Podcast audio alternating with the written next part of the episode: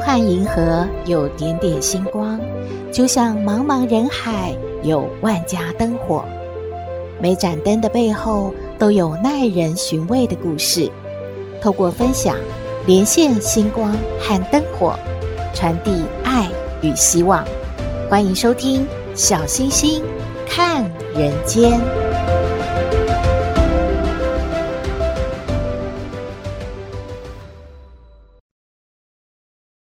各位好朋友，大家好，大家平安。台北市的教育局长汤志明呢，他出席台北市公私立中等学校校长会议的时候，他提到，学校的老师不要只重视学生的学科，还要多关心学生的身心发展。为什么呢？因为根据统计啊，每年有自杀意念的学生呢，已经从数百人飙到一千九百多人了。这个数字呢，真的是令人触目惊心啊！他也拜托在场的校长，在教育的第一现场呢，要多关心孩子，减少悲剧的发生哦。嗯，这几天不知道各位好朋友有没有？不过小星星真的收到蛮多好朋友转传的一封信哦。这个是一位麻醉科的医生他所写的很长的文章。当然，是不是真实的并不可考，因为大家就这样传来传去。这么很长的文章里面，小星星把它呢浓缩一下。它的重点是提到说呢，关于自杀，其实很多人都说这个患者他本身是因为有忧郁症，所以最后呢导致了自杀的行为。而这个呢，医生就说是和吃抗忧郁症的药物是有些相关的。而说到呢，许多的病啊，西医是不能够确定原因的，只能呢把它称为症或者是症候群。而症呢，其实是表面的现象，就像是发烧啊、头痛啊、咳嗽，它是一种症状嘛。而病呢，应该是说身体的内部器官细胞有了问题而导致的。嗯，可是忧郁症到底是症还是病呢？是理论上说法是脑部的血清素不足而导致的。可是，好像判断忧郁症呢，也并没有特别去呃查验一下这些状况是不是像什么验血啊，或者是看看脑部啊，不知道有没有啦。那这位麻醉科的医生是说，通常，医生就会让患者去服抗忧郁的药物来缓解他的症状。但是呢，研究显示，长期服用这类药物呢，其实真的有可能会引发自杀的念头，还有暴力的行为呢。所以，美国食品药物管理局呢就已经有规定了哦，这个药厂必须要把这样的警告标语要印在药物的包装纸盒上。而这位医生他在文章一再的强调，药物其实都是一种毒素。他也很担心，现在有些小朋友呢被贴标签说是一种过动儿，也被要求要吃药来控制。而这些药物您知道吗？它是一种中枢神经的兴奋剂，它的化学结构竟然和毒品的安非他命非常接近的，所以他感觉这是一种很恐怖的事情。他呼吁家长和病患呢、先不要着急啊，要先找出原因。为什么会好动呢？为什么会忧郁呢？例如，有时候呢，孩子只是因为营养不均衡，吃了太多的糖分、色素、不良的加工食品，或者是蛋白质不足，而表现出注意力不集中啦。所以呢，先找寻出原因，寻求改善，不要吃太多这一些加工食品，也不要着急着马上就给孩子呢去吃药控制。以上的资讯提供您参考喽。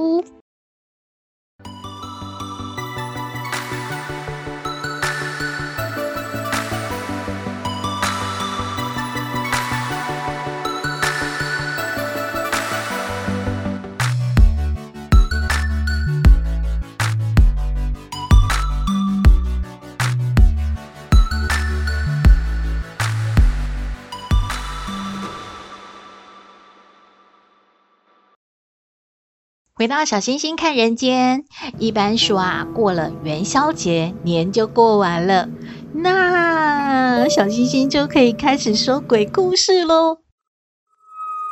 诶，这是什么逻辑呀？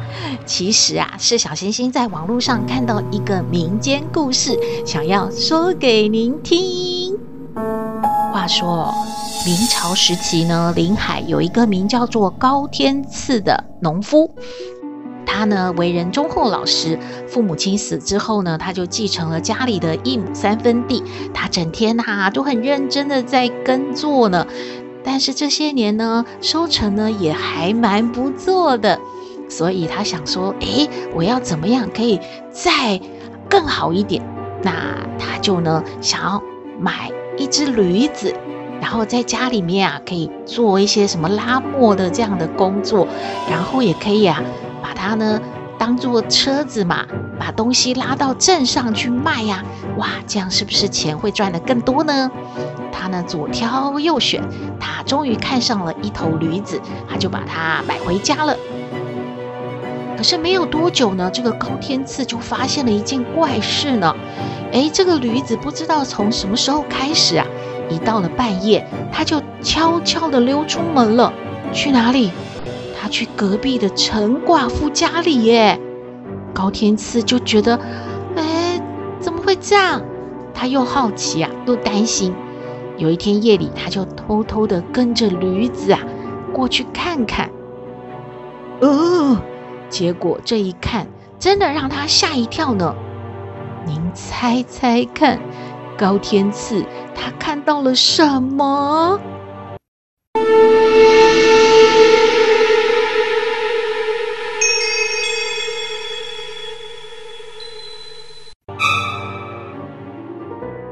我们先说一说隔壁的这个陈寡妇啊，她其实呢是外乡人，她的丈夫呢叫袁小田。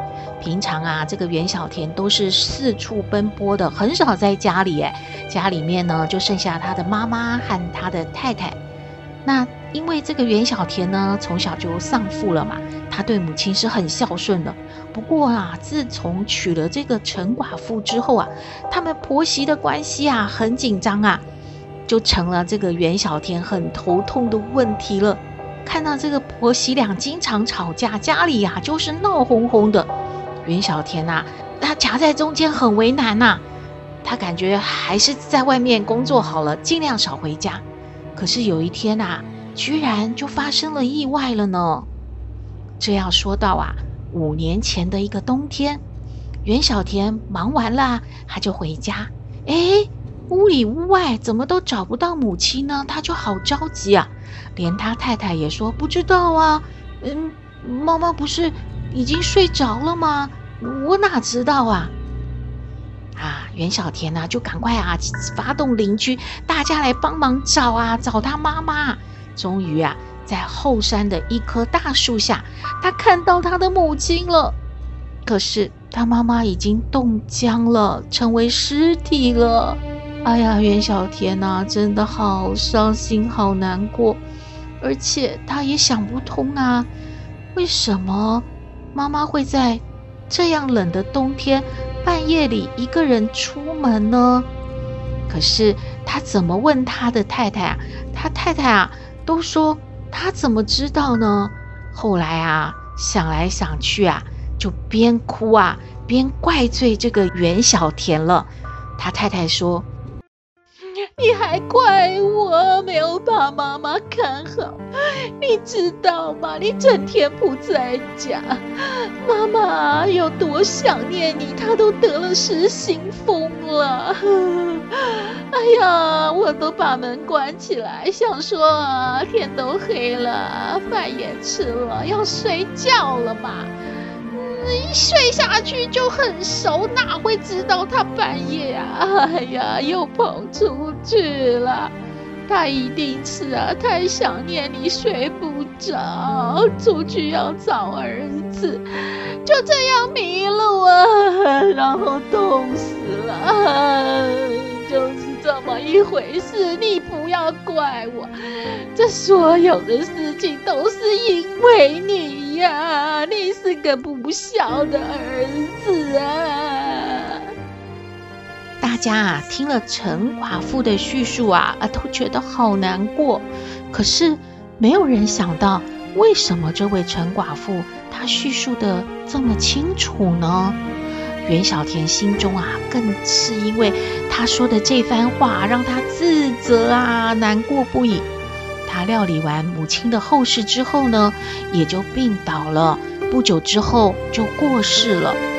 哎，巧的是呢，高天赐不是买了一头驴子吗？这个时候啊，驴子也生病了，而且很严重呢。一开始啊，只是吃不下东西，到后来啊，越来越瘦，甚至还开始呕吐了。高天赐就想说：“这不行啊，这头驴子对他很重要啊，那生病了得带他去看医生，把他给治好。治好了之后，还得帮他干活呢。刚好这天出门呐、啊，就碰上了袁小田出殡。哎，高天赐啊。”和他的驴子从袁小田的棺材旁边擦身而过的时候，啊，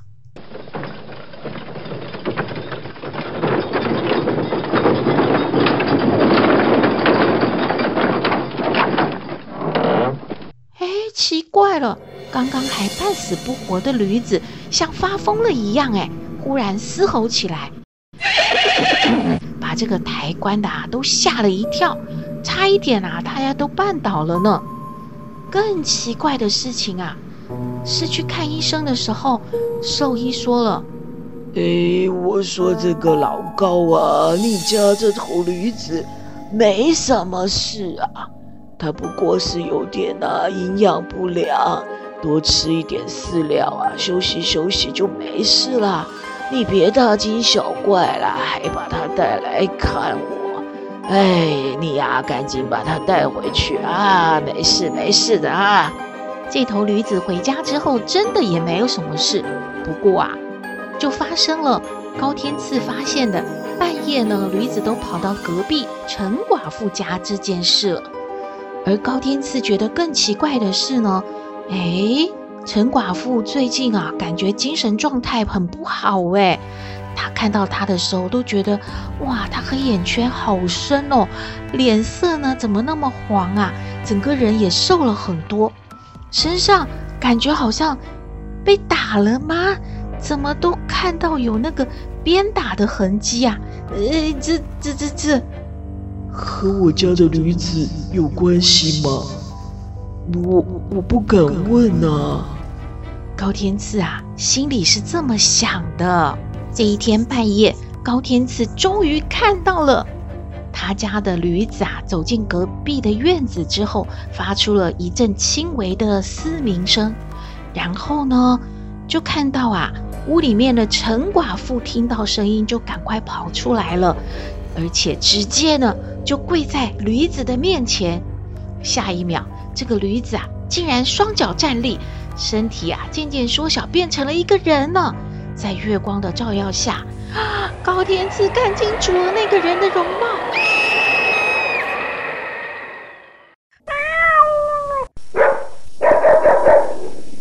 他他他他，这这这这不是死去的袁小田吗？啊啊！我的天哪！接着啊，袁小田就训斥了陈寡妇一阵，然后呢，就让这个陈寡妇啊开始啊。在那个石磨前面啊，一圈一圈的走，在那边磨这些粮食啊，还一边拿鞭子啊来抽打这个陈寡妇啊。哦，高天赐一看才明白，为什么陈寡妇会日渐消瘦。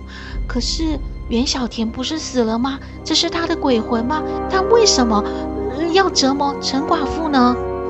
高天赐啊，就把他看到的事情啊，去报告了县令啊。县令啊，就亲自带兵到了陈寡妇家里，破门而入。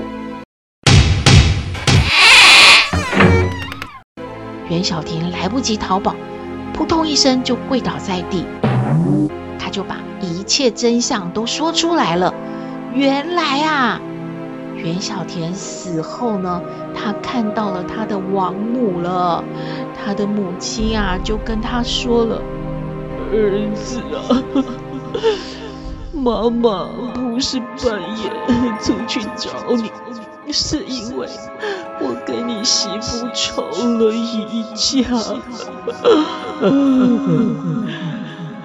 这个媳妇很狠心，她没有让我吃饭，还把我赶出家门，锁在门外。”我无处可去，一直啊走走走，走到树下，我坐在那，后来我就冻死在那棵树下了。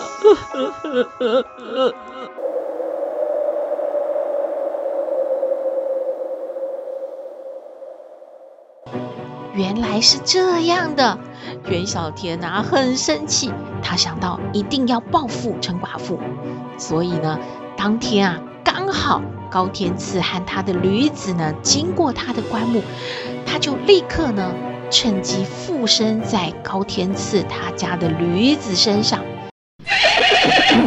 然后每天半夜就回到家里面来惩罚陈寡妇了。为人呐、啊，还是不要做坏事，因为善恶终有报。今天的故事说完了，希望您喜欢，也欢迎您和我们分享您的感觉喽。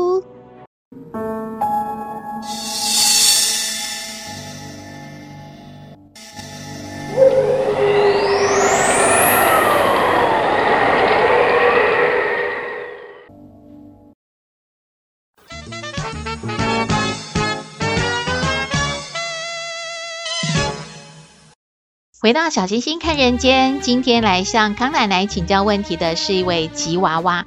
她说，结婚之后，尤其是生完小孩呢，她先生啊变得很奇怪，房贷、水电、瓦斯、生活开销都要求呢，他要付一半的钱。可是他要照顾孩子，没有办法上班，没收入怎么办呢？他就要求呢，这个吉娃娃要回娘家去要钱呢，而且平常啊。他们呢，跟娘家的爸爸妈妈吃完饭呢，都是爸爸妈妈付钱的。那先生呢，会开车送爸爸妈妈回家，在路上还会向爸爸妈妈要油钱呢。这个举动啊，让吉娃娃感觉很难受，而且好丢脸哦。他想请教康奶奶，这个以后的日子该怎么过下去呢？我们来听康奶奶怎么说。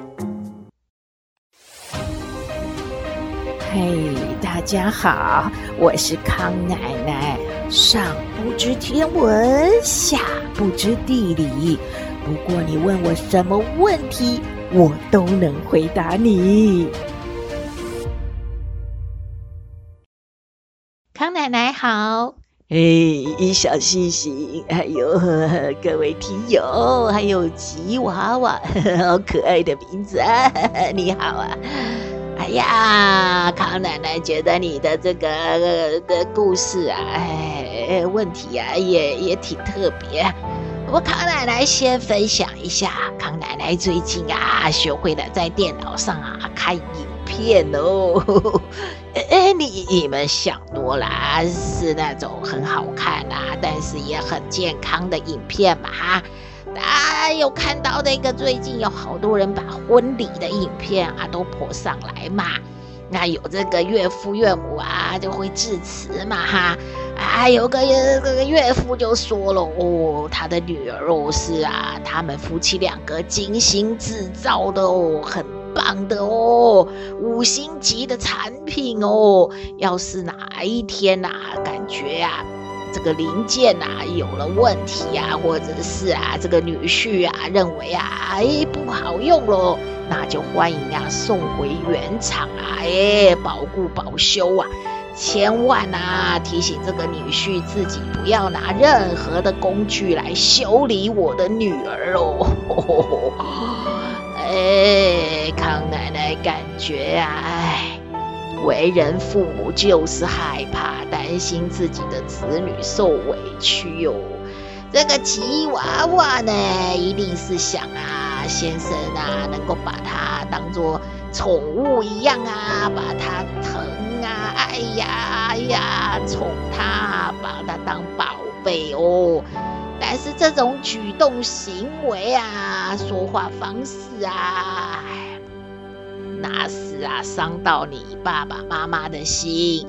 他们可能感觉啊，哎呀，这个女婿怎么回事啊？这不是在开玩笑，是认真的在要钱呐、是日子真的不好过了吗？我女儿受到什么样的压力了吗？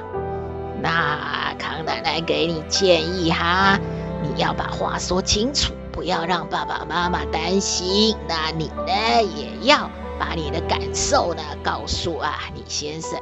那你们小两口少了一份收入，确实日子过得不怎么宽裕，也就把实情说出来，让啊长辈能够知道。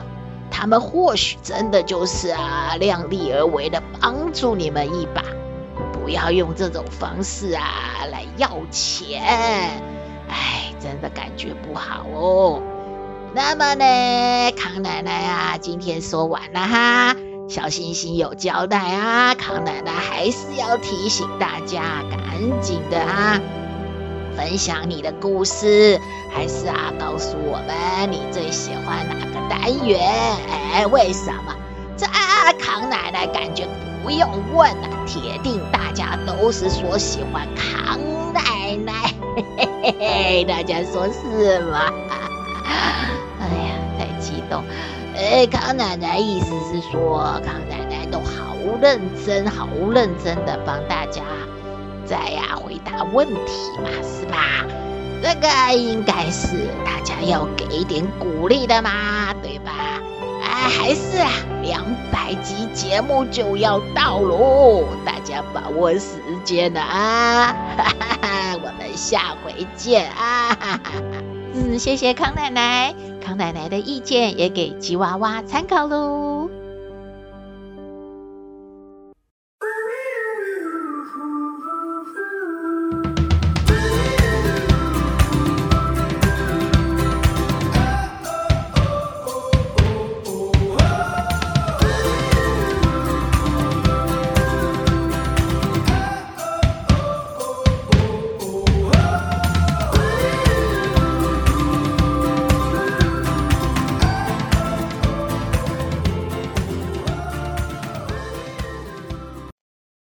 回到小星星看人间，节目接近尾声了，有一则讯息要提醒您注意哦，就是疾病管制署呢日前公布最新的资讯显示，国内肠病毒的门诊急诊呢持续的在上升的人数有变多诶，甚至啊有年仅五个月大的女婴感染，引发了重症而病逝了。儿童急诊科的医生就强调喽，一旦呐、这个肠病毒发生了大流行的话，病毒会以极快的速度在幼童之间传播。如果未来真的爆发的话，就可能呢要考虑啊，就是执行停班啊，或者是隔离的政策了。幼儿园和小学都要陆续开始上课了嘛，家里有小小孩的好朋友们一定要注意防范喽。今天的节目就到这边了。你有任何建议，都欢迎您写信给我们。我们的信箱号码是 skystar 五九四八八 at gmail.com。也请您在 Podcast 各平台下载订阅《小星星看人间》节目，一定要订阅哦，您就可以随时欣赏到我们的节目了。也可以关注我们的脸书粉丝页，按赞追踪，只要有新的节目上线，您都会优先知道的。还有平台开放了抖内功能，如果大家要鼓励小新开小圆创作的话，可以抖内支持我们哦。祝福您日日是好日，天天都开心，一定要平安哦。我们下次再会喽。